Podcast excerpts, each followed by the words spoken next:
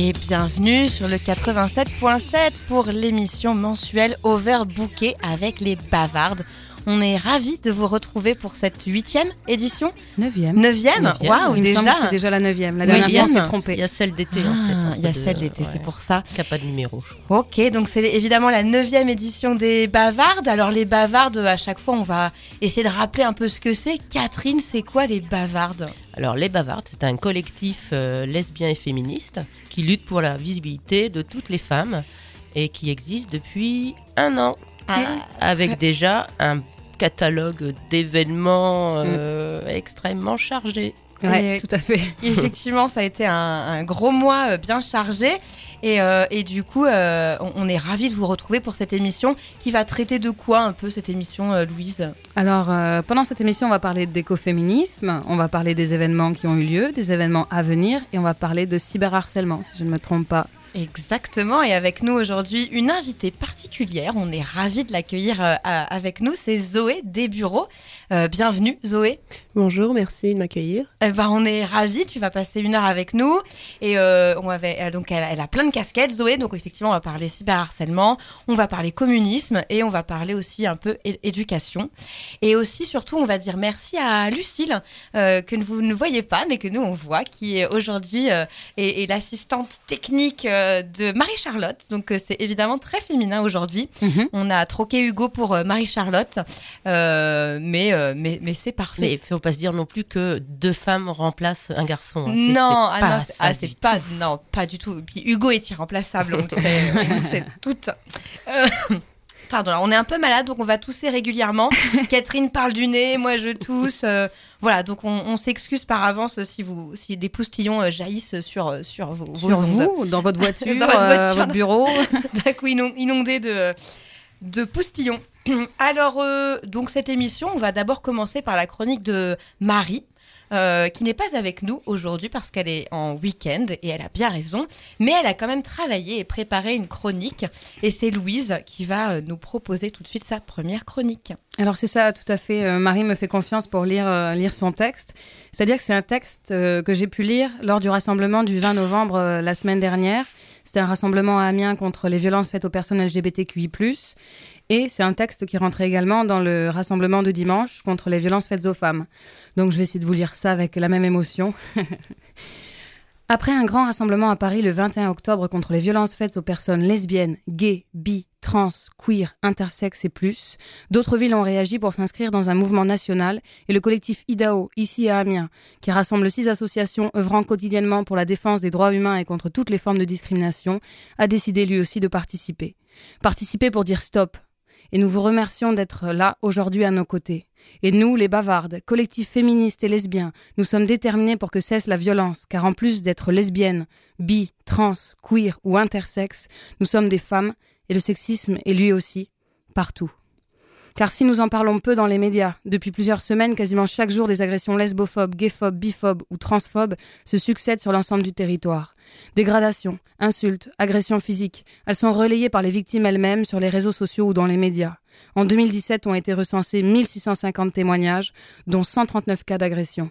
Soit 15% de plus qu'en 2016, alors qu'on ne vienne pas nous dire que l'homophobie n'existe plus. 6 personnes LGBTQI sur 10 déclarent adapter leur comportement pour éviter les injures ou les agressions. Et une personne LGBTQI sur 2 a déjà fait l'objet d'insultes ou d'injures homophobes, selon l'IFOP. Et à Amiens, le nombre de témoignages de femmes victimes d'harcèlement ou d'agression que nous avons reçus chez les bavardes a explosé depuis quelques mois. Car si la haine envers les personnes LGBTQI s'exprime au grand jour en toute impunité, les chiffres des violences faites aux femmes ne sont pas plus positifs. Nous sommes doublement discriminés. En effet, c'est avec tristesse et colère que nous constatons que les insultes homophobes, transphobes ou sexistes dans la rue, au travail, en boîte de nuit, allant parfois jusqu'à l'agression physique ou sexuelle, ne baissent pas. Il s'agit d'un véritable enjeu dont il est important de parler pour agir, car le harcèlement est un phénomène systématique que connaissent toutes les femmes dans le monde entier. Nous pensons à Marielle Franco, féministe lesbienne noire défendant les droits des personnes des favelas au Brésil, assassinée de quatre balles dans la tête. En février 2018, aux deux jeunes filles qui se sont fait insulter et agresser. En février, dans le RER A, à Paris, parce qu'elles se tenaient la main. Au couple d'hommes qui sortaient du cinéma le 6 octobre en se faisant un câlin et qui se sont fait frapper. Au couple de femmes dans la rue le 8 octobre harcelées après s'être embrassées. à la plaque commémorative rendant hommage aux victimes LGBT qui a été vandalisée le mois dernier, tout comme les passages piétons aux couleurs de l'arc-en-ciel à Paris en juin. Alors continuons, chacun et chacune à lutter, à nous aimer, à ne pas accepter ni la violence, ni la haine, ni le rejet, et continuons à défendre des valeurs de paix et remplies d'humanité. Et retrouvons-nous dimanche à 11h, place Gambetta, pour dire stop aussi aux violences faites aux femmes. Merci pour ce magnifique texte que tu nous as lu avec euh, émotion. Alors, euh, bien sûr, ce texte a été écrit mardi dernier, donc en termes de temporalité, le rassemblement aura déjà eu lieu. Euh, oui, évidemment. voilà, Mais, mais du coup, effectivement, on a été un rassemblement en nombre, à la fois mardi euh, pour la, donc, la lutte contre les, agressions LGBTQI+, et mm. puis c'était aussi la journée de, commémoration de mémoire trans. voilà, donc une journée importante. Et ce week-end, 24-25 novembre, c'était un gros week-end de rassemblement de lutte contre les violences, parce qu'évidemment, c'est super important.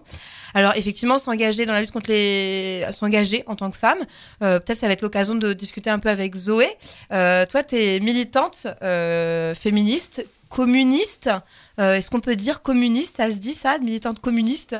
Bah oui, a... ça, se dit. C'est d'abord mon engagement premier. Hein. J'étais communiste avant d'être féministe parce que j'étais pas hyper sensibilisée à cette cause-là et j'ai découvert en militant sur Amiens, en étant invitée à l'époque, c'était le collectif départemental des droits des femmes, avec des camarades du parti ensemble. Euh, j'ai beaucoup travaillé avec elles, euh, sur, euh, même avec des libertaires. et non, ça m'a beaucoup sensibilisée à la cause et j'ai j'ai œuvré beaucoup aux jeunesses communistes. pour intégrer les questions de féminisme dans l'organisation. Parce que c'était pas hyper facile d'être responsable politique et femme il y avait souvent des, des, garçons hein, à l'époque, parce qu'on était jeunes, j'aime bien dire garçons, qui venaient pour, pour prendre des postes. Ils venaient puis disaient Moi, je vais être responsable à ça, moi, je vais être responsable à ça. Et c'était assez, c'était assez amusant. Voilà. Carrément. Et, et toi, comment t'en es arrivé à la politique? Pour, Pourquoi tu envie de, de militer dans un parti politique? Euh, bah, c'est comme Obélix, hein, je suis tombée dedans quand j'étais petite. et, euh, et bah, toute ma famille est communiste en fait, enfin, ce divers, euh, diverses tendances, hein, euh, les tendances trotskistes, euh, euh, etc. Et mon grand-père était faisait partie des francs-tireurs partisans pendant la Seconde Guerre mondiale, donc j'ai un lourd héritage à brandir face au monde. voilà. Carrément, vos réunions de famille doivent être des réunions militantes ouais. Ouais, c'est ça. Euh. ah, t'as vu la semaine dernière au syndicat, euh, la semaine dernière au parti. on n'en sort jamais, mais bon, c'est ce qui nous fait vivre aussi, quoi. Carrément. Bah, puis c'est bien, je veux dire, dans le nombre de familles où on a peur de parler de politique, parce qu'à chaque fois ça part en, cacahuète, je trouve ça cool, moi. Oh, bah ça peut partir en cacahuète aussi. J'en doute pas. Mais, pour des, c'est des bien moins gros conflit que dans certaines familles, je reconnais. Mm. Oui, bien sûr. Quand en plus as des, tu peux avoir des divisions dans la famille, euh, ah. quand tu as des, familles d'extrême droite et d'extrême gauche, euh, ce qui n'est pas du tout mon cas, enfin voilà, c'est parfois compliqué.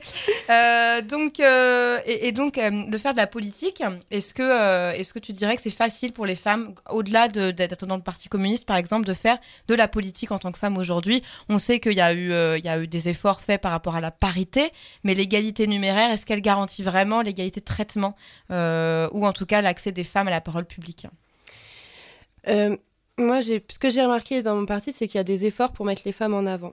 Après, euh, ce que je déplorerais euh, au niveau politique en général euh, de la gauche, hein, de ce que je connais sur Amiens, c'est le manque de formation. En fait, on nous, on envoie représenter des, des, courants politiques, des pensées, mais on n'est pas formé. Et on a été habitué toute notre vie à se la fermer un peu, à rester en retrait. Et comment on fait sans formation pour se mettre en avant, alors qu'on n'a jamais été habitué à ça? Comment on fait pour se mettre, pour se mettre en valeur, pour avoir confiance en nous pour revendiquer des choses, alors que certes, on, nous laisse de plus en plus d'espace, mais l'espace, on ne sait pas comment l'occuper, on ne sait pas, est-ce qu'on est fait pour faire de la politique comme les hommes, est-ce qu'on pourrait faire autre chose? Euh, Enfin, je pense que c'est là-dessus, moi, que ça m'intéresse beaucoup de réfléchir là-dessus euh, en ce moment. Carrément, et puis c'est super important, enfin, du coup, de réfléchir à la division des tâches, du travail militant, c'est quelque chose qui est super important, que ce soit dans un parti politique, un syndicat, une association, enfin, à partir du moment où il y a de la mixité, c'est euh, chouette, enfin, et il faut y penser. Et en fait, la, dernière fois, dans une de nos, émissions, on avait parlé un peu de militante communiste, on avait parlé d'Alexandra Kollontai. Ah, j'adore. Voilà, euh, moi, je, pareil, je suis amoureuse d'elle. Et, euh, et, du coup, des, des, grandes figures aussi du communisme, et, et, je trouve ça vachement bien aujourd'hui, par exemple, de visibiliser des femmes dans le, dans le communisme, j'ai l'impression qu'il n'y a pas de grande figure euh, du féminisme euh, communiste. Enfin, je sais pas, peut-être toi, tu, connais des, des, femmes inspirantes ou il y a des femmes qui t'inspirent dans le militantisme communiste euh actuel. Ouais. bah, c'est assez complexe. Hein. Enfin, j'ai pas. En fait, j'ai du mal à, me trouver des idoles euh, contemporaines, quoi. C'est pas, c'est pas quelque chose que je recherche.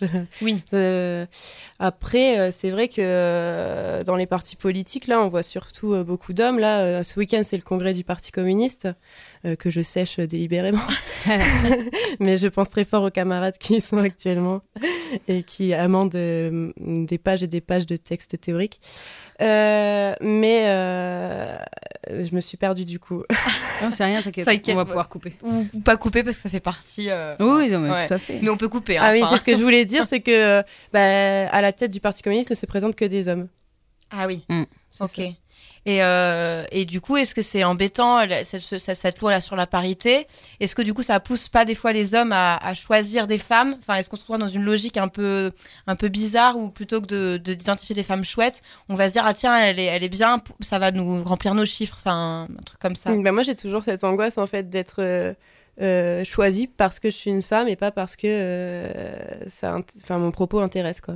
Mm. Ouais, du coup, ça réinterroge sur la légitimité déjà à prendre la parole et à dire est-ce qu'on me la demande parce que euh, je fais partie d'un quota ou parce que vraiment ce que j'ai à dire c'est important quoi. Enfin... Toujours ces petits symptômes de l'impostrice. Euh.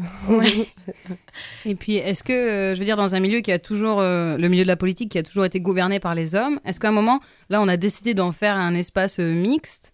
Est-ce que nous, on n'a pas aussi notre mot à dire pour réinventer un peu la politique globalement sur nous, notre façon, enfin, sur la façon dont les femmes ont envie de faire de la politique. C'est pas parce qu'on dit, on dit ça y est, c'est en mixité que, que nous, on doit faire exactement la même politique et puis se rentrer dans les clous d'une politique qui était axée sur les hommes avant, quoi. Donc, je, ouais, je sais pas.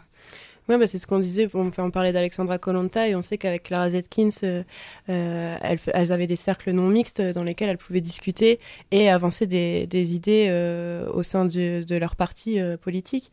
Mais c'est et elles étaient toujours enfin on les traitait un peu d'orthodoxes ou de, choses comme ça parce que euh, elle revendiquait une idée féminine et féministe en fait. Donc ouais, je pense que c'est intéressant de se poser la question est-ce qu'il y a une façon mais après moi ça m'interroge un peu est-ce qu'on va essentialiser la façon de faire la politique? Est-ce que c'est une politique de femme ou une politique d'homme enfin il faut aussi dépasser mm. ça ah oui oui non mais complètement Carrément. Et 2020, c'est les municipales à Amiens. Et euh, un soir, on buvait des coups là à plusieurs. Et, euh... Pourquoi tu dis qu'on boit ensemble? On boit, C'est faux. Enfin, en tout cas, on buvait du thé. euh, et, euh, et, en militant euh, intensément, on se dit tiens, et si on faisait une liste municipale que de meufs? euh, voilà, donc euh, après, c'est vrai que ça pose la question de la, de, du rapport homme-femme si on veut dégenrer, mm. mais de se dire en tout cas, pourquoi pas euh, proposer une liste. Ouais, dire qu'on est là. Et dire qu'on est là, au moins, voilà, pour le, le, contexte. Toi, qu'est-ce que tu en penserais, par exemple, s'il y avait une liste que de nanas mais il me semble que ça avait été fait aux européennes, enfin aux dernières ah, européennes. Ah. Mais je suis plus sûre. Enfin, en tout cas, il y a eu une élection où il y a eu une liste avec que des femmes. Euh, je crois que c'était oser le féminisme, mais je suis plus ah. sûre de moi. Euh, je okay. pas une bêtise. Ok. Mais euh, après, moi, je, je trouve que c'est trop essentialisant que, que, des femmes. Moi, je, je, milite pour une politique dégenrée, justement, et on considère plus les gens par rapport à leur genre, quoi. Tout à fait. Et oui, et c'est important aussi de sortir du rapport binaire homme-femme et de dégenrer. Voilà, c'est ok, carrément. Mais est-ce que justement, dans ce cadre-là, euh, sachant qu'effectivement, s'il y a une liste essentiellement féminine, elle a très peu de chances euh, d'avoir des élus. Euh, est-ce que c'est pas le moyen aussi des fois de dépasser de, en choquant ou en interpellant, comme peuvent le faire des mouvements féministes qui sont beaucoup plus radicaux que d'autres. dans leur prise de position et est-ce que voilà est-ce que ça vaudrait pas la peine même si faut dégenrer de, de, de, de, faire ce genre de liste ou enfin je sais pas. bah puis faire un peu de la provoque de se dire voilà on vous présente une liste on n'est que des femmes queer lesbiennes trans non binaires enfin voilà mais oui, oui. mais bon bref on discutait de ça en buvant le thé c'était bien sympa de s'imaginer. En tout cas de se questionner sur la représentativité politique et aussi de dépasser la question c'est pas parce que tu es une femme que tu ne peux porter que des revendications féministes. Et ça c'est aussi enfin enfin c'est super important de dire qu'on peut aussi parler de des énergies renouvelables, qu'on peut parler de l'économie, qu'on peut parler de, euh, de des ouvriers, enfin, qu'on peut parler de 10 000 sujets. On n'est pas, parce qu'on est des femmes qu'on est spécialistes de la question féministe. Euh, voilà. Mais, euh, mais en tout cas, c'est intéressant de se poser la question du rapport aux politiques. mais peut-être qu'on peut faire une petite pause musicale. Une petite pause musicale. Donc, bah, Louise. Bah, il me semble que ça va être mon, extrait. Il s'appelle. Donc, c'est un titre qui s'appelle Fil de soie de Marie-Pierre Arthur. Est-ce que tu peux nous dire quelques mots sur ce morceau? Sur le morceau, Ou sur, en lui-même, je sais pas. En fait j'ai un peu l'impression, c'est ce qui me parle en ce moment, j'ai un peu l'impression que c'est une chanson qui parle de quelqu'un ou de quelqu'une de jaloux, jalouse, et qui laisse pas vraiment d'espace, qui s'approprie la, personne. Et euh, j'adore beaucoup la phrase quand elle dit les, étoiles qui l'escortent. Et, euh, et, voilà, c'est une chanteuse québécoise, et puis tout le monde sait que j'aime beaucoup le Québec. et euh, dans une interview qu'elle a donnée avec un magazine français, elle expliquait que quand sa première chanson, qui a beaucoup été entendue en France, est sortie et a fait un carton, on lui a demandé d'enregistrer en enlevant son accent québécois. Euh, pour que ça fasse plus français, que ça fasse un carton en France. Et elle a dit euh, j'ai fait quelques essais, puis je me suis rendu compte que j'avais rien à envier à la, jeunesse française et euh, aux chanteurs et chanteuses français.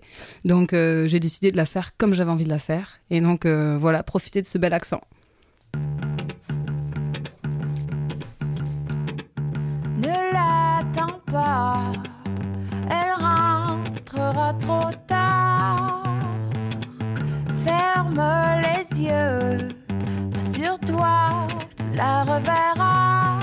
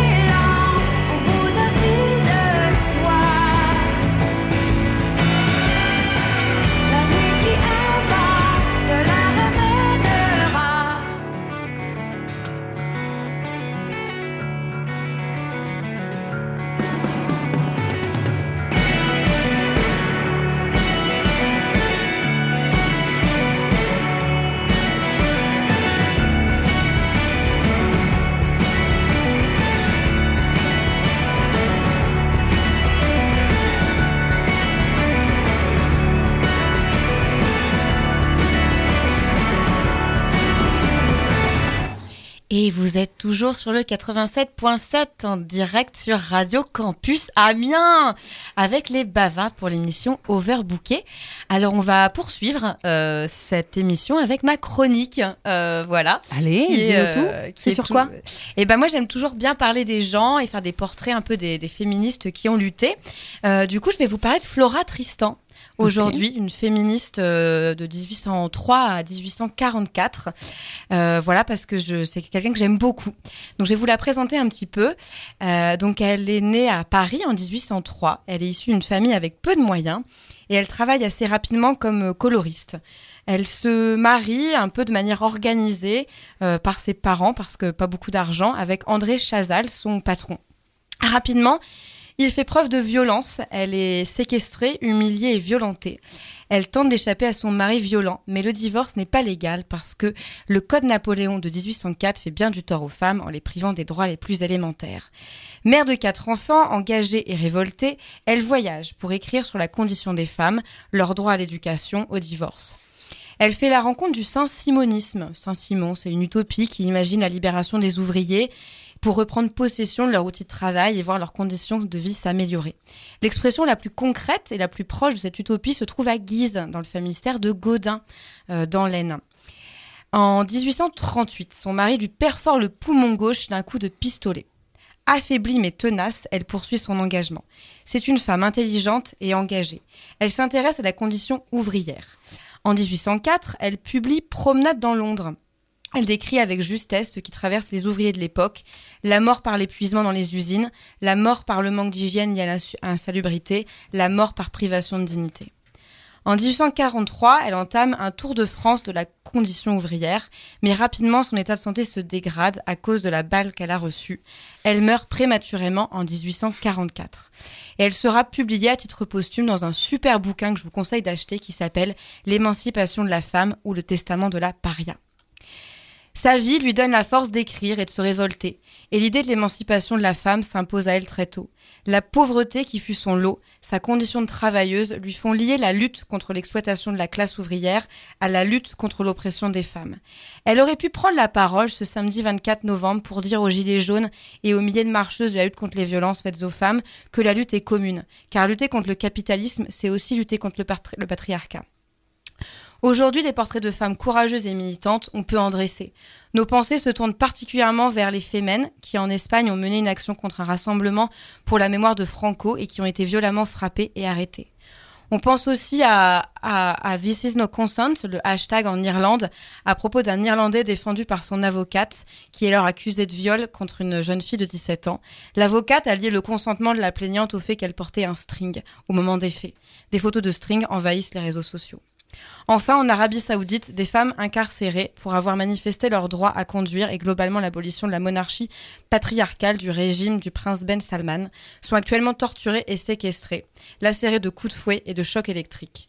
Les propos sont rapportés par Human Rights Watch que je vous invite à visiter sur leur site. Alors plus que jamais, on doit lutter. On doit lutter contre toutes et tous pour voir disparaître les violences sexistes et sexuelles à l'encontre des femmes. Il y a de nombreuses manières d'agir, et notamment soutenir les campagnes d'Amnes- d'Amnesty International, par exemple ici à Amiens.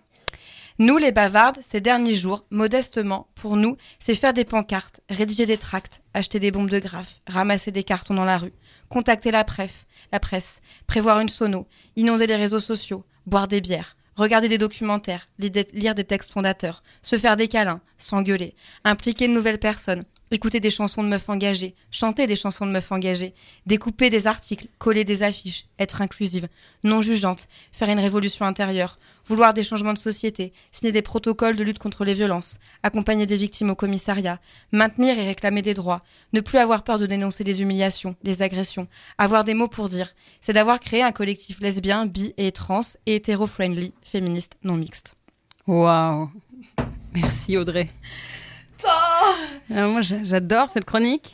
tu fais le point sur tout, sur toute l'actualité, sur, sur ce qui se passe euh, ici et ailleurs et je trouve que c'est faut on peut pas passer à côté quoi. Bah non, c'est ça, c'est euh, en fait c'est mettre les lunettes de féministe. Je reviens Ouais. mon histoire d'ophtalmo là, les lunettes, mais mais euh, Mais je trouve que c'est important de toujours faire l'écho entre l'histoire des luttes. Et aujourd'hui, on- en fait, on a beaucoup entendu dans les réseaux sociaux euh, euh, et sur, dans les médias que Balance ton port, hashtag MeToo, ça avait enfin libéré la parole des femmes. Mais en fait, c'est faux parce que depuis, euh, depuis, depuis que les, les luttes des féministes existent, il y, a, il y a toujours, toujours des, des Toujours. tribunes, toujours des paroles. Et il faut sans cesse rappeler qu'il y a eu une histoire des luttes vachement importante pour revendiquer des droits parce que rien n'est acquis euh, pour toujours. Et en parlant d'agression et de violence, toi, Zoé, tu vas nous causer un peu de cyberharcèlement. Euh, voilà, parce que tu as été toi-même un peu euh, embêtée, euh, victime, agressée un peu sur les réseaux sociaux. Peut-être tu peux nous dire un peu euh, voilà, ton expérience là-dessus. hein. Oui, alors bah c'était l'année dernière, hein, ça fait j'ai fêté l'anniversaire de un an euh, déchaînement de haine sur internet parce que euh, j'ai défendu euh, une camarade communiste euh, noire sur internet qui avait euh, dénoncé euh, le traitement euh, hum, par l'extrême droite de l'acte terroriste qui avait eu lieu devant la gare de Marseille d'un homme qui avait tué au couteau deux jeunes femmes. Elle avait dit que bah, c'était bien qu'on en parle, mais qu'il fallait aussi parler de d'une femme sur trois qui mourait tous les jours sur les, coups de leur conjoint et qu'on pouvait appeler ça aussi du terrorisme patriarcal. Mm. Donc c'était ça le propos, et sauf qu'elle a, pour qualifier le terroriste, elle a utilisé le terme martyr, euh, qui a été aussi utilisé par certains journaux, sauf que euh, l'extrême droite en a profité pour se déchaîner sur elle. Et euh, ça a été jusqu'à ce que son employeur la, la mette en, la suspende en fait de ses fonctions. Sérieux, Oh. quoi. Et elle est encore en procès là. hein, il veut pas la reprendre, donc elle est au tribunal administratif. Là, ça fait un an. Elle était enceinte, donc euh, elle a reçu des menaces de euh, d'avortement dans des caves, euh, Mm. enfin des choses infectes. Et du coup, j'ai pris sa défense. Euh, j'ai dit que je la soutenais face à la vague de haine et puis euh, à la lâcheté un peu de certaines personnes euh, de gauche quoi qui, Mhm. euh, Mhm. qui, qui ne, qui ne se prononçaient pas sur le sujet et du coup bah c'était mon tour comme euh, je l'ai fait à l'époque j'avais Twitter et on avait c'était écrit que j'étais la suppléante de François Ruffin et donc euh, c'était du pain béni euh, pour euh, tous- les fascistes militants sur les réseaux sociaux hein, ils sont très présents. Et euh, c'était un vrai raid. Euh, on peut appeler enfin c'est comme ça qu'on appelle ça maintenant sur sur internet parce que ça arrive à plusieurs autres femmes. Mais euh, des raids euh, d'insultes euh, on m'a menacé de m'arracher les ovaires à la fourchette.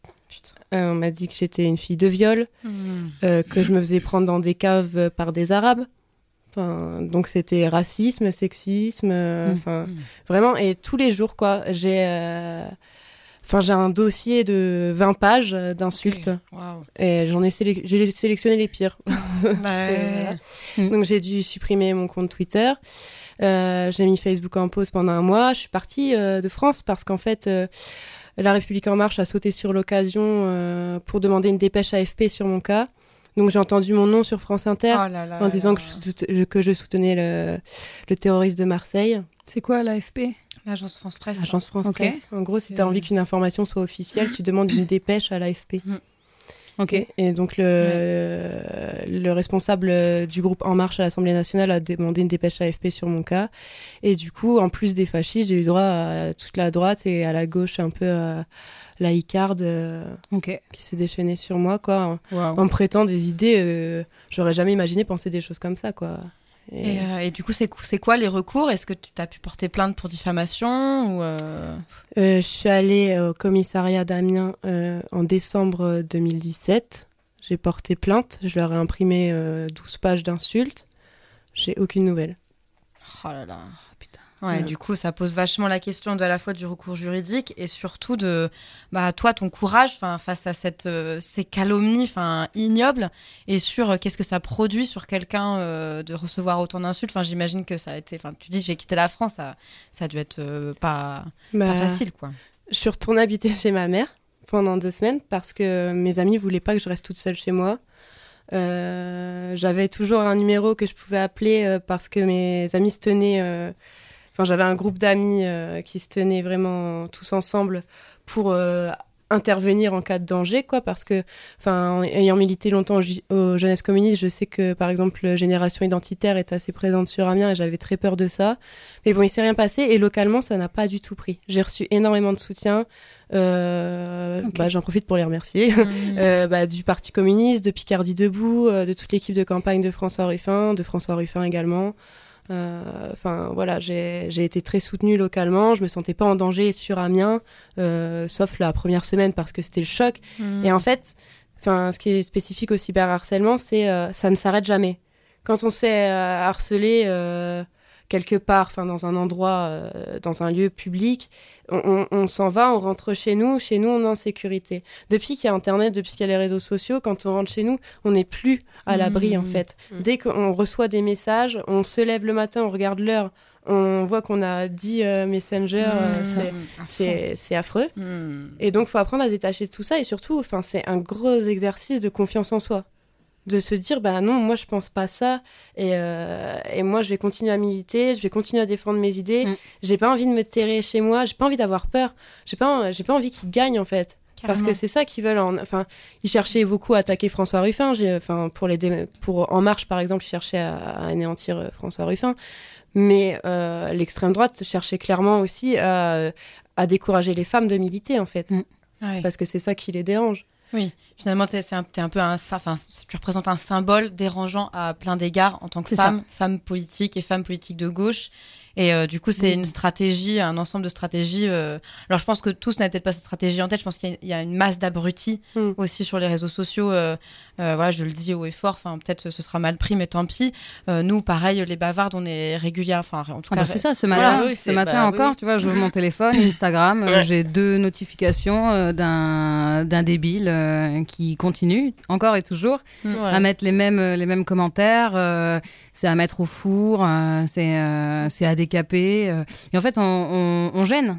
Mm. On gêne parce qu'on on ouvre nos, nos bouches, parce qu'on milite, parce qu'on est fier de, de ce qu'on est et, et parce qu'on veut faire avancer les choses et euh, renverser un petit peu le, la tendance et puis cette place. De toute façon, quand les gens se nomment euh, mec blanc, cis, hétéro, euh, vieux gars, déjà quand tu t'appelles comme ça, c'est que t'as un petit souci avec ton ego, donc euh, Bah oui, forcément. qu'en plus, militer, enfin être féministe, c'est pas forcément envie du pouvoir euh, non. aux hommes, quoi. Enfin, Ah ouais, je non. pense que ce gars-là, il a rien compris. Enfin, Bah, Qu'est-ce bon. qu'elle disait Simone de Beauvoir? Oh, ouais, ça vaut même plus la peine. Ça vaut même pas la peine, tu vois, de relever. Enfin, mais t'as même pas envie de répondre parce que c'est limite drôle, quoi, ce qu'il dit. C'est tellement débile. euh. Ouais. Enfin bon. Ouais, mais ça peut, ça peut atteindre euh, jusqu'où ça va, quoi. C'est ça, là, Je- c'est une Ouais, personne. c'est ça. euh, Bah, a- c'est sur, Si euh, on avait c'est 30. sur nos comptes Ouais. Instagram perso, donc. euh, J'imagine 30 personnes qui font ça toute la ouais. journée. Bah, après, je pense qu'il voilà, faut vraiment avoir que ça à faire, hein, parce que mais bon. Ouais. Ouais. Après, du coup, ça pose aussi la question de. Bah, tu, tu disais, il faut être forte pour euh, pour euh, s'en sortir. Euh, moi, je pense du coup à pas mal à, à, à plein de personnes qui auraient pas des ressources, euh, soit euh, personnelles, soit euh, collectives, famille, amis, pour pour s'en sortir. Tu, tu- toi, tu t'as constaté un peu des effets? Qu'est-ce que ça produisait justement le cyberharcèlement? Une grosse paranoïa. Ouais. Franchement, une grosse paranoïa. Je me, je me promenais dans le parc Saint-Pierre, j'avais l'impression qu'on me suivait. Euh, j'avais l'impression qu'on me, qu'à chaque fois que quelqu'un venait, quand j'étais au travail, parce que j'ai continué à travailler pendant la campagne de harcèlement, euh, j'ai l'impression qu'à chaque fois qu'un collègue venait me parler, il allait me parler de ça, Hmm. me dire mais qu'est-ce que t'as dit, mais, mais t'es complètement folle, euh, mais t'as vu tout ce que tu, enfin, et à chaque fois que que quelqu'un venait que je connaissais pas euh, m'adresser la parole, j'a- j'avais l'impression que c'était pour m'insulter en fait. Hmm.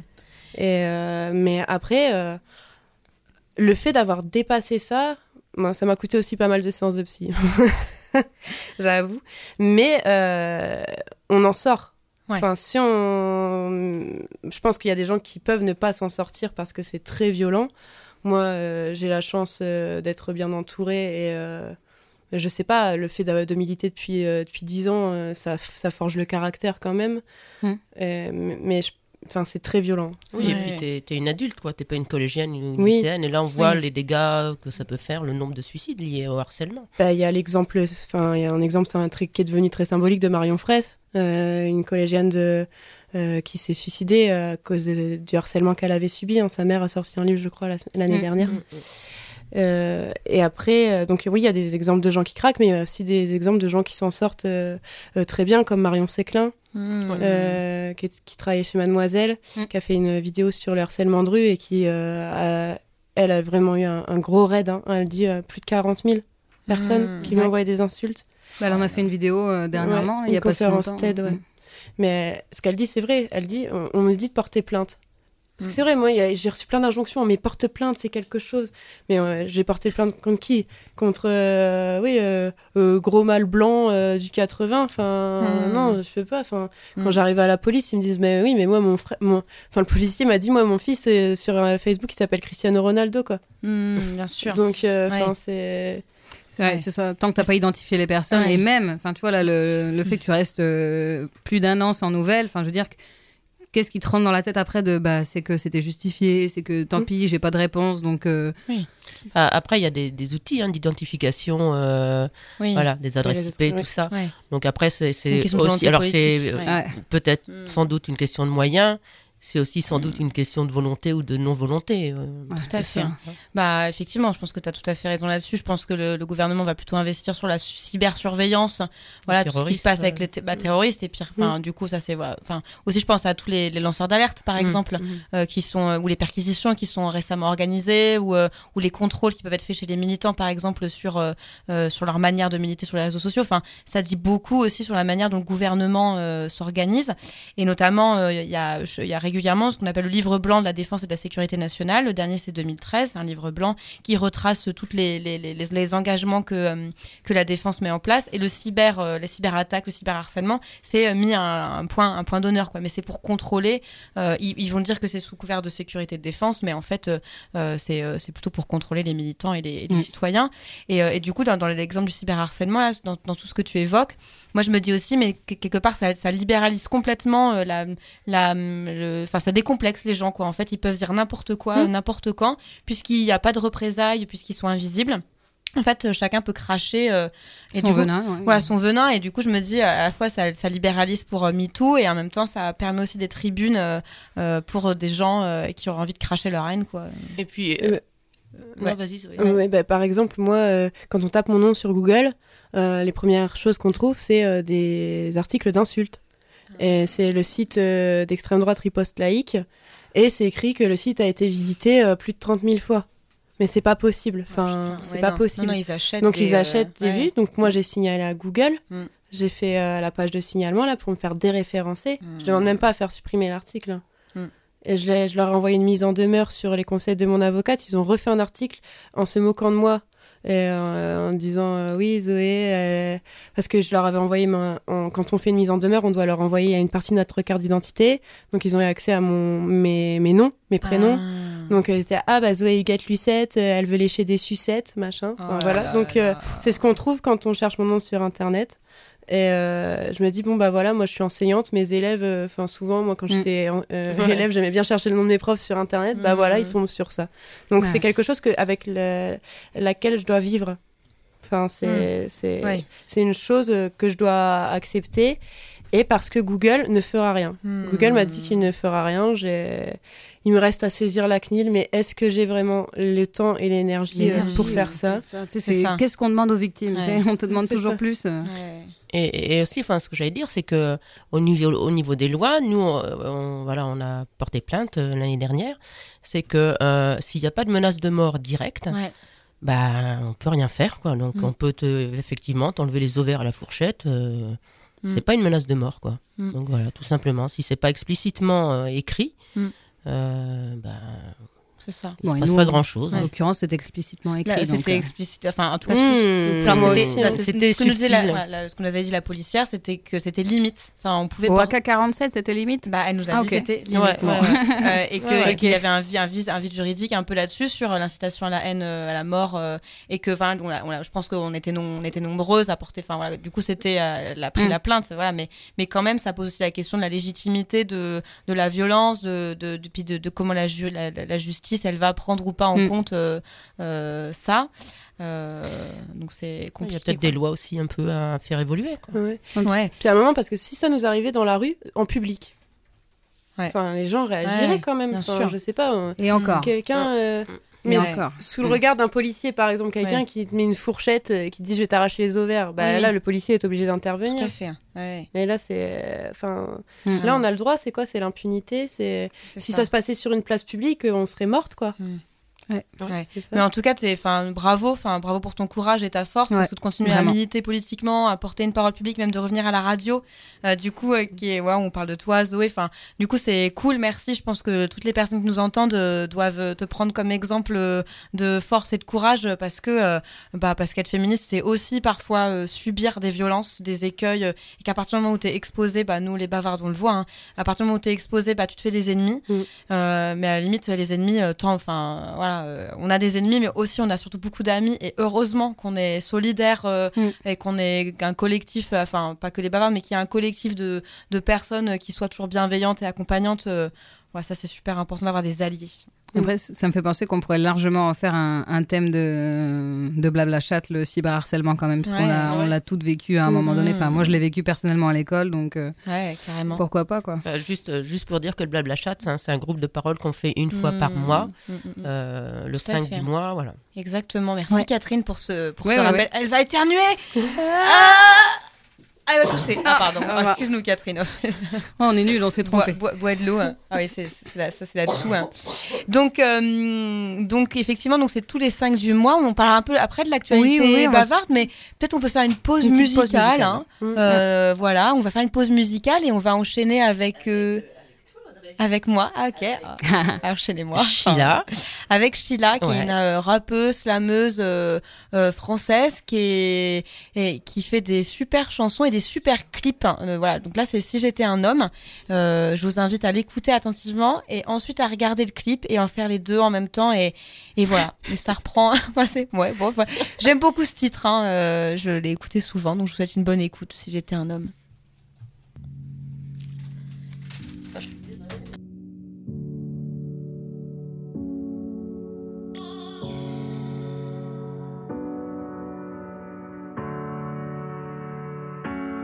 parlerai comme jamais tu ne parles à ta mère. Tu me seras redevable si je te paie un verre.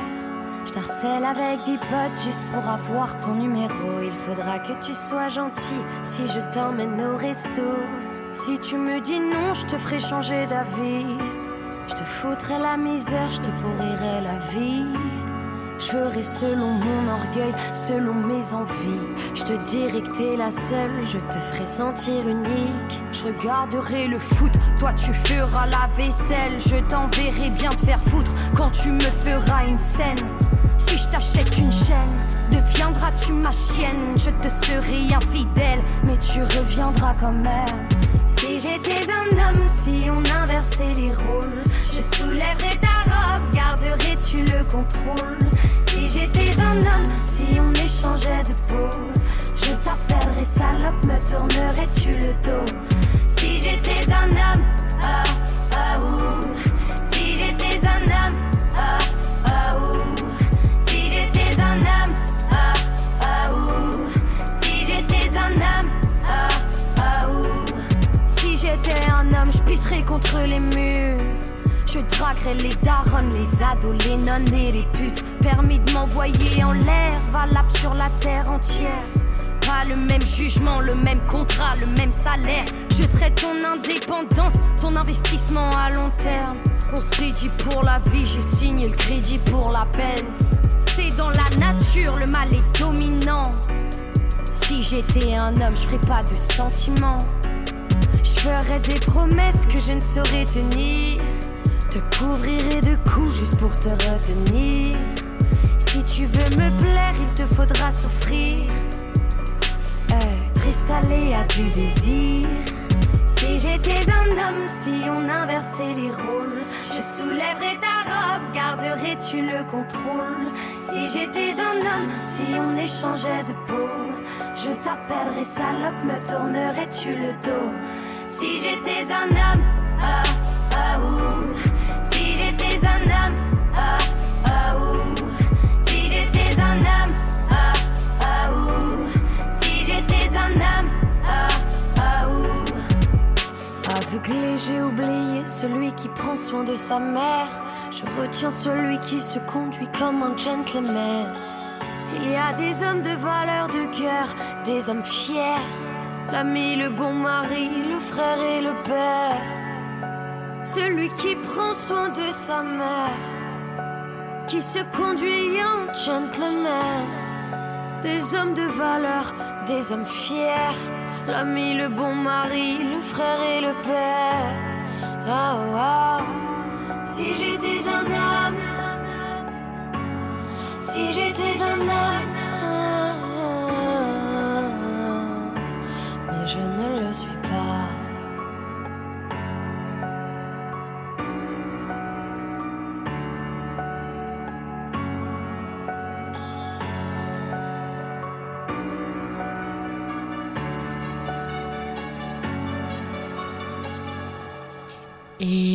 vous retrouve sur le 87.7 pour l'émission Overbook des bavardes. Alors on a passé un long moment à causer cyberharcèlement. Peut-être juste euh, ce qu'on ce qu'on a trouvé là, on, on, se disait que c'était pas mal de vous filer un numéro vert éventuellement si vous étiez victime de, de cyberharcèlement. Donc c'est le 30-20. Euh, c'est euh, l'éducation nationale qui propose ce numéro et notamment pour les jeunes qui se feraient euh, harceler. Et puis, et puis bah voilà. Est-ce qu'on avait autre chose à dire sur, sur le cyberharcèlement? Ça, En fait, on se disait qu'on aurait pu en faire une émission en entier, complète, tellement c'était intéressant. Donc Zoé, sûrement, on te, on te reproposera de, de venir sur l'antenne d'Overbooké. Pas de problème. Tu auras le droit de parler d'autres choses aussi. Oui, Parce que je pense que tu as eu ta dose de cyberharcèlement. Marre d'en parler. mais si ça peut aider les gens. On voulait se demander à quel moment ça s'arrêtait. Ah oui. Ah oui, il y avait ça. Oui, oui. bah moi j'ai eu la chance qu'il y ait MeToo juste euh, un, mois après. Merci Weinstein. ouais, voilà. Bah, je dirais pas jusque là. C'était de l'humour. Euh, c'était de l'humour à la, à la Audrey. Vous en faites pas. Mort de droite. J'attends le mort de droite.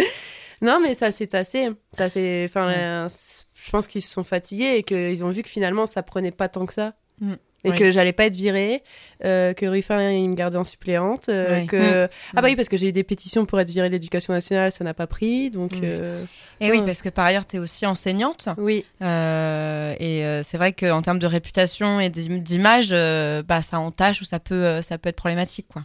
Oui, mm. oui complètement. Bon, en tout cas, il faut agir hein, contre le cyberharcèlement et ne pas hésiter à spammer les réseaux sociaux, nous aussi, quand on est victime ou, faire une cohorte euh, féministe contre le cyberharcèlement. Ce sera peut-être notre prochaine action. Euh, mais euh, avant ça, on va écouter Louise avec la clitodienne qu'on attend toujours avec beaucoup d'impatience. Donc, bah, Louise, c'est à toi. Ok, c'est à moi. Bonjour à toutes et tous et bienvenue dans votre chronique mensuelle La Clitodienne. Vous êtes avec Louise et chaque mois je viens vous parler d'objets, de mouvements créés et menés par et ou pour les femmes pour faire avancer les choses, libérer la parole et la condition des femmes. J'ai déjà pu vous parler de pistes debout, de cups menstruels, de poils, de sex toys. Et vous pouvez retrouver ces émissions en podcast sur radiocampus.amiens.com évidemment. Ce mois-ci dans l'émission, on voulait vous parler un peu d'écoféminisme, puisqu'on a un événement qui se prépare le 11 décembre. Alors j'ai décidé d'aborder un sujet un peu tabou. Et donc, qui dit tabou, dit qui divise, inévitablement. Le féminisme antispéciste aurait pu être un sujet, un super sujet, mais j'ai envie d'innover un petit peu sans pour autant hiérarchiser l'importance des sujets, ne vous y trompez pas. Et aujourd'hui, j'avais envie de vous parler du désir d'enfant et surtout du non-désir d'enfant. Alors ce sujet, ça fait un moment qu'il me trotte dans la tête. Quand je fais le point, c'est vrai que j'ai toujours rêvé. Toujours rêvé de me marier, d'avoir des enfants, deux de préférence, euh, une maison, plein d'animaux, un grand jardin, deux voitures, un trampoline, euh, voilà tout ça. Hein. Euh, j'ai déjà pensé au prénom, à faire attention à ne pas vouloir à tout prix un garçon ou une fille pour éviter de reproduire mes schémas, à la fierté d'être la nouvelle, euh, la première de ma fratrie à avoir des enfants. Vous savez l'histoire de clouer le bec aux réflexions du genre euh, J'accepte mieux ton homosexualité, Louise, car ton frère et ta sœur vont pouvoir avoir des enfants. J'aurais été triste de pas être grand-mère quand même. Ensuite, j'ai voulu avoir des enfants pour pouvoir transmettre mes valeurs et me dire yes, je vais faire en sorte de leur donner tous les outils pour qu'elles soient conscientisées et qu'elles reprennent le flambeau du militantisme afin d'améliorer ce monde. Et puis je me suis posée. Ouais, je me suis posée. J'ai questionné l'utilisation des femmes, mon désir d'enfant, l'empreinte écologique d'une personne en plus sur la planète, la nécessité de transmettre, la peur de disparaître. Faut dire aussi que j'ai lu un super article dans la revue Vegan qui s'appelle Sauver la planète, un utérus à la fois de Magenta Baribo, réalisatrice d'un documentaire Maman Non merci, sorti en 2015, qui, à 38 ans, n'a jamais voulu d'enfant et pourtant elle en a entendu de toutes les couleurs. Vous savez, l'horloge biologique, l'appel du vagin, les hormones. Dans tous les cas, les femmes doivent se justifier constamment quand elles ne veulent pas d'enfants. Et même après deux enfants, on te dit encore que t'en voudras un autre. Arrêtez un peu de nous dire ce dont on a envie. Arrêtez. Il existe plusieurs mouvements que vous pouvez retrouver sur le net qui défendent cette idée. Il y a les GINKS, Green Inclination No Kids, qui signifie à peu près plus vert sans enfants, et dont le slogan est Si tu aimes tes enfants, ne les mets pas au monde, c'est une poubelle. et dont le slogan est Si tu aimes tes enfants, ne les mets pas au monde, c'est une poubelle. Lisa Imas, une cofondatrice, assure que la maternité devrait être plus réfléchie. Il s'agit d'un choix qui va au-delà d'un besoin personnel égoïste, mais qui doit aussi prendre en compte l'intérêt de tous et de toutes. Certaines Ginks s'associent au mouvement pour l'extinction volontaire de l'humanité, qui préconise d'arrêter toute reproduction humaine dans le but que Gaïa, mère nature, reprenne à terme ses droits. Devenir écolo sous les draps, ça me plaît. Plusieurs années Devenir écolo sous les draps, ça me plaît. Plusieurs études de l'Université de l'Oregon le montrent, la venue d'un enfant multiplie par 20 l'empreinte carbone de ses géniteurs. Chaque année, la planète gagne environ 89 millions d'habitants et habitantes, soit 244 000 personnes de plus par jour. Je vous laisse faire le calcul de l'empreinte carbone. Pourquoi ne pas questionner le natalisme? Cette doctrine démographique qui pousse les États à instaurer de nombreuses mesures pour favoriser l'accroissement de la population, qui fait en sorte d'ancrer un discours social ambiant autour de la plus belle chose qu'une femme puisse faire, devenir mère, ce qui est extrêmement réducteur, non? Bref, je choisis de ne pas me reproduire pour des raisons politiques, écologiques et personnelles. Oui, ne pas faire d'enfants pour enclencher un changement social, ne plus avoir peur de disparaître et de ne rien laisser, et oser dire que les enfants, même si c'est mignon et craquant, ça a un impact environnemental. Et ça ne veut pas dire que je n'aime pas l'être humain, au contraire. L'idée de cette chronique est de questionner, de se questionner, d'élargir nos horizons et d'accepter les critiques du système dominant. Voilà. ouais, ça pose vraiment question. Quoi. Ouais.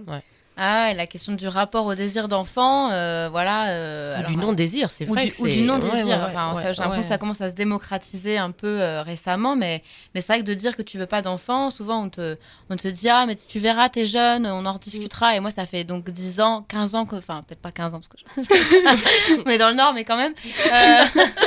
mais, mais, mais en tout cas, que, genre, qu'on entend un repas de famille, voilà, mais si.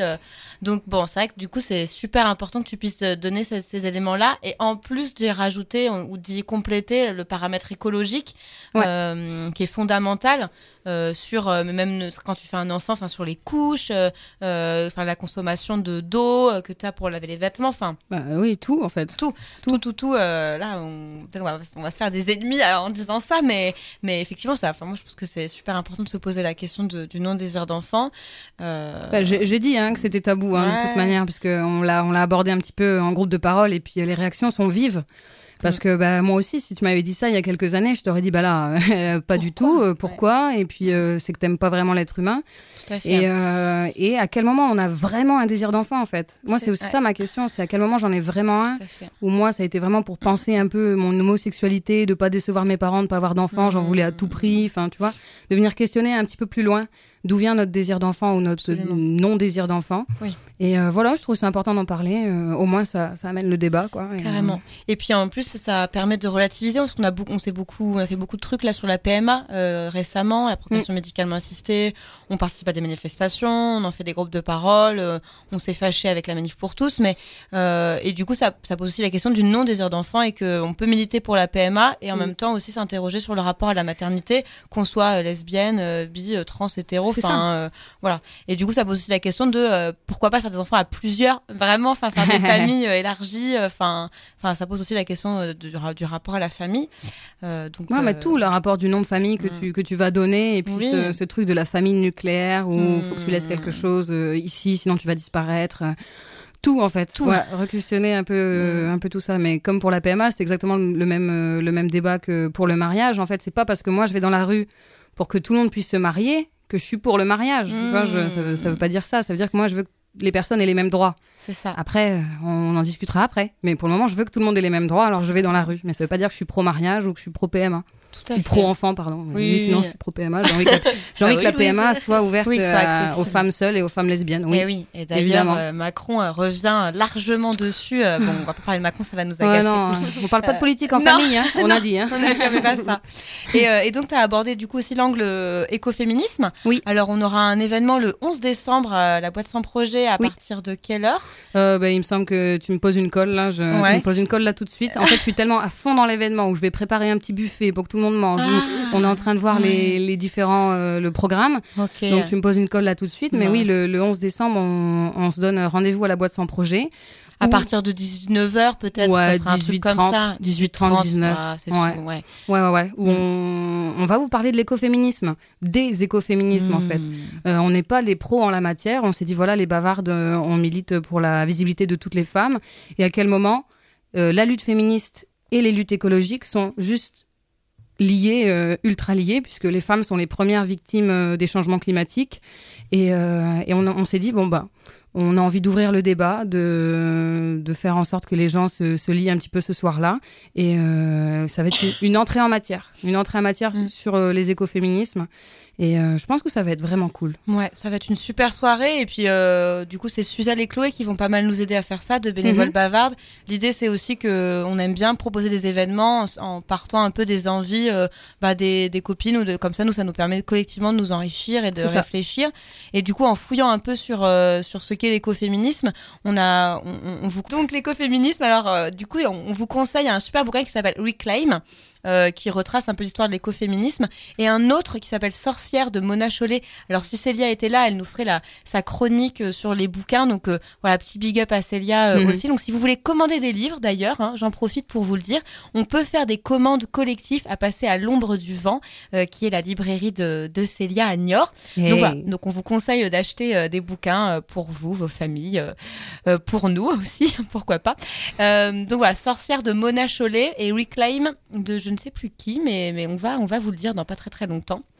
Euh, voilà, donc l'écoféminisme, sujet le 11 décembre à la boîte sans projet, organisé par les Bavardes. Ouais. Et euh, peut-être qu'on peut refaire un autre point sur euh, l'actualité bavarde. Qu'est-ce qui, euh, qu'est-ce qui va se passer là dans les, Dans les jours à dans venir les jours à venir? Bah, il y a le Blabla Chat. Ouais. Le Blabla Chat qui aura Ouais. lieu le 5, euh, le 5 de chaque mois, donc euh, le 5 décembre.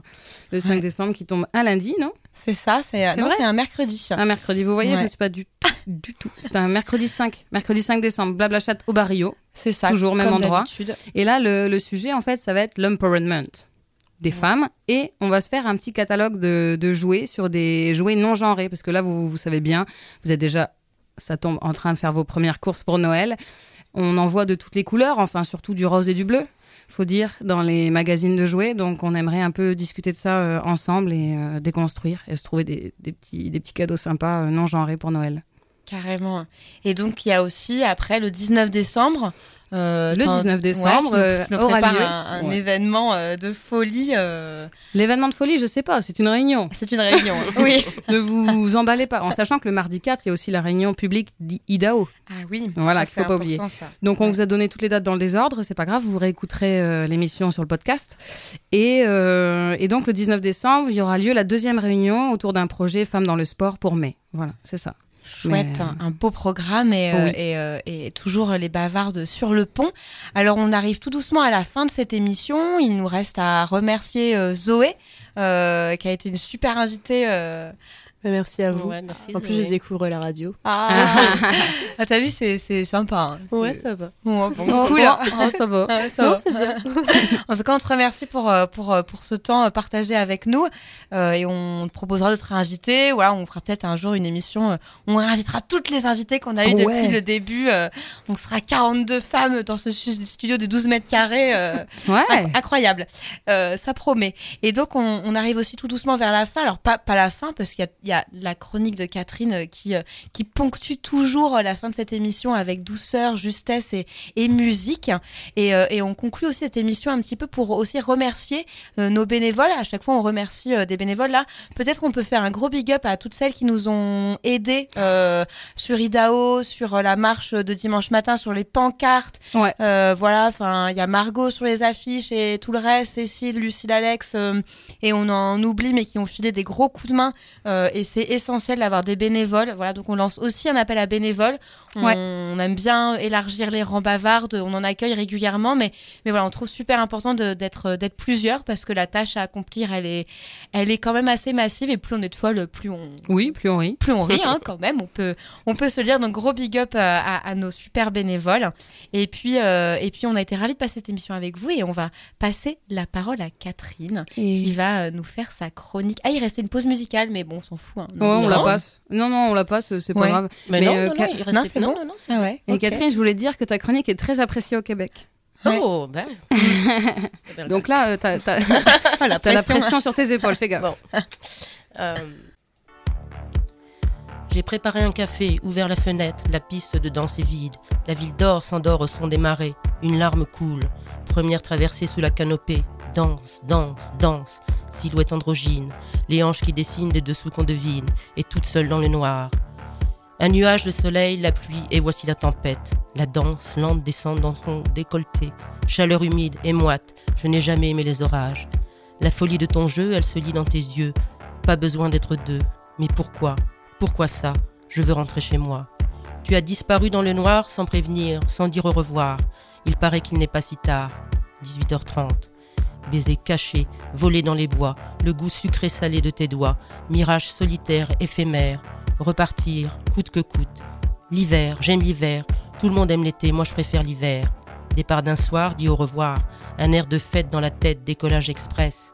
Une nuit d'oubli à la folie, vie sauvage, sans règles et sans toi, fille le jour, héroïne la nuit. J'aime sa timidité qui me rend débile. Chaque fois que je l'imagine, mon corps réagit. Je tourne seul, tard le soir, à ta recherche dans les bars. Toi, moi, on ira au-delà, loin dans l'espace sur une planète où rien ne lasse, rien ne passe. Voyage en deux temps, vivre intensément un regard fou, idylle en vrac corps à corps. Tes yeux dans mes yeux, animal, dense, intense, brut, raffiné. Tombe, fais-toi mal, ne regrette pas. Les gestes s'étirent, les rires s'évadent. Je pose mes pieds sur ta voie lactée. Rien ne m'arrête. Souvenir d'enfance, de mes nuits blanches, de mes romances, l'odeur de nos jeux. J'ai dévalé la pente sans fin. Une histoire lente au passé court. Un au revoir bâtard. Le dernier baiser. La pluie fait rage. Il fait froid. Alors, le texte que vous venez d'entendre, en fait, est un melting pot des paroles d'une artiste qui vient de sortir son premier album. Étant donné l'actualité pesante en ce mois de novembre et la grisaille ambiante, je me suis dit que ce serait bien pour une fois de parler d'une artiste anti-déprime. Oui, parce qu'en fait, euh, généralement, c'est jamais euh, super rigolo ce que je vous raconte. Euh, c'est le moment de chausser vos baskets de danse, les filles. Alors, on va faire un petit jeu. Un petit jeu. Je vous donne ces influences et vous me dites qui c'est. Ah, cool. Alors là, Marie, je te vois qui trépigne chez toi en hurlant Je sais, je sais Moi, je sais. Parce qu'en fait, euh, bah, je lui ai dit en fait de qui j'allais parler. Est-ce que vous êtes prête? Vas-y. hein. Alors, Donna Summer, Giorgio Moroder, Olivia Newton-John, Vive la fête, Rita Mitsuko, Clara Luciani, Vendredi sur mer, Gloria Gaynor, Diana Ross. Bon, alors évidemment, là, vous avez compris qu'on n'était pas du tout dans la dark wave. Alors, alors, en tout cas, elle a, elle a plutôt bon goût. Donc, est-ce que vous savez qui peut être cette fille? Zoé, elle sait. Moi, je le sais. En plus, t'as la pochette de l'album juste à côté de ta tête. Ah, j'ai même pas vu. C'est Corinne. Oui Oh, le talent Trop bien, Génial. Zoé. Moi, je connais pas. Corinne. Ah, moi non Ah, plus, hein. mais en fait, si, je pense, je pense Géraldine, que mais- tu, je pense que vous connaissez. Donc cette fille, c'est Corinne avec un seul N. Elle vient de sortir Un air de fête, qui est sorti là euh, mi-novembre. Et euh, c'est son premier euh, premier album, et elle avait déjà sorti quelques EP en 2016. Euh, alors a priori, c'est pas forcément l'album que je pensais chroniquer, euh, parce que c'est un petit côté un peu trop commercial. C'est pas très raccord avec mon côté bobo lisant les Inrock et Télérama. Mais bon, je dois bien reconnaître qu'il est difficile de pas se déhancher euh, sur Corinne. C'est un peu mon guilty pleasure comme euh, Gossip Girl, mais bon, ça faut pas le dire. Alors pourquoi, pourquoi C'est le premier morceau en fait que j'ai entendu, qui est sorti l'année dernière, mais qui est sur cet album. Euh, c'est une espèce d'ovni hyper kitsch, euh, un look tout droit sorti d'un film érotique des années 70 avec euh, la photo de Giscard au-dessus du lit. Des cheveux ultra permanentés et peroxydés à la Bonnie Tyler. Faut bien dire que c'est complètement jouissif et libérateur. Et, voilà, et là, c'est là que je regrette d'habiter un 35 mètres carrés parce que pour bouger, c'est pas très facile. Mais c'est faisable, tout à fait faisable. Alors en fait, ces, ces paroles parlent du quotidien, de pain au raisin, de pluie, de mobilette, d'huile solaire, de car en sac. Euh, rien d'é- d'étonnant en fait à ce que Corinne se présente comme Corinne, fille de ta région. Euh, qui, a, été en fait, ça a été le nom de deux, euh, deux de ces EP. Il y a eu fille de ta région 1, fille- voilà.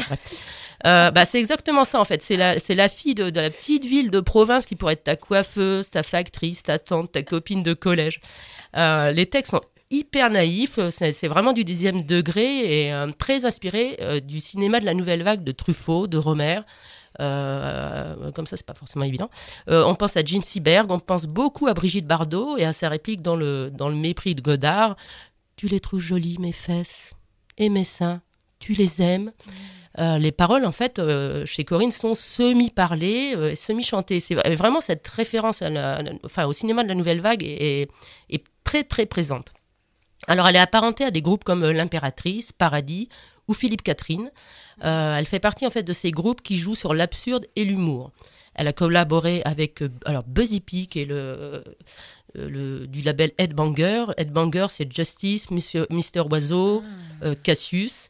Euh, elle a aussi collaboré avec Juliette Armanet, Plaisir de France, Polo et Pan. Et là, c'est peut-être là que ça va vous dire quelque chose. Elle a fait un, enfin, Polo et Pan ont fait un remix qui s'appelle Pluie fine, mhm. Nuit magique. Enfin voilà. Euh, et là, j'avoue que moi, c'est une de mes, un de mes remixes préférés. Alors c'est une musique disco, funk, pop, érotico, électro kitsch, glam, et c'est pour ça bah, qu'on l'aime et qu'on va écouter Pourquoi Pourquoi. Et comme dirait Giscard, vive la France, vive la République.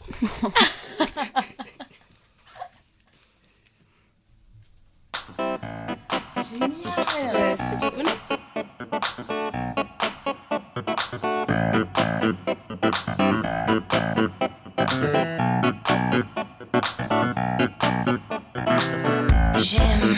j'aime le chocolat. Oui, et quoi? Ça t'étonne?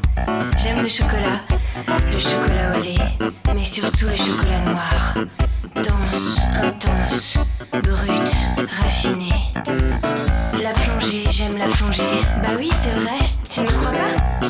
J'aime la plongée, la plongée en eau douce, mais surtout la plongée en eau salée, profonde, sombre, mystérieuse.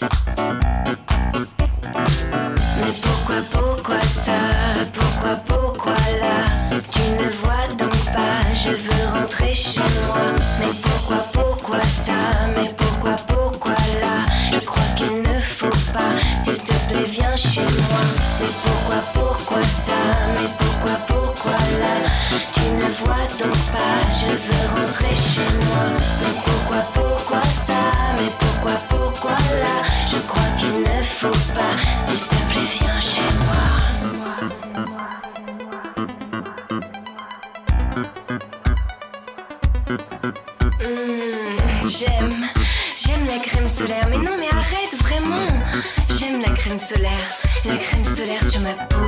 Mais surtout, sa douceur, son onctuosité, ses vertus protectrices. Et puis le ceviche, ouais, j'aime le ceviche. Mais non, ne ris pas, c'est vrai. J'aime le ceviche. J'aime le ceviche en vacances, mais surtout au soleil, avec un verre de rosé. La douceur de la mer, la fraîcheur d'une nuit d'été. L'hiver, j'aime l'hiver.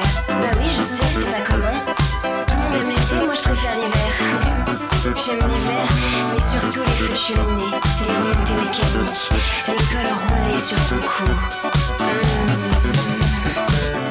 Pourquoi, pourquoi ça? Pourquoi, pourquoi là?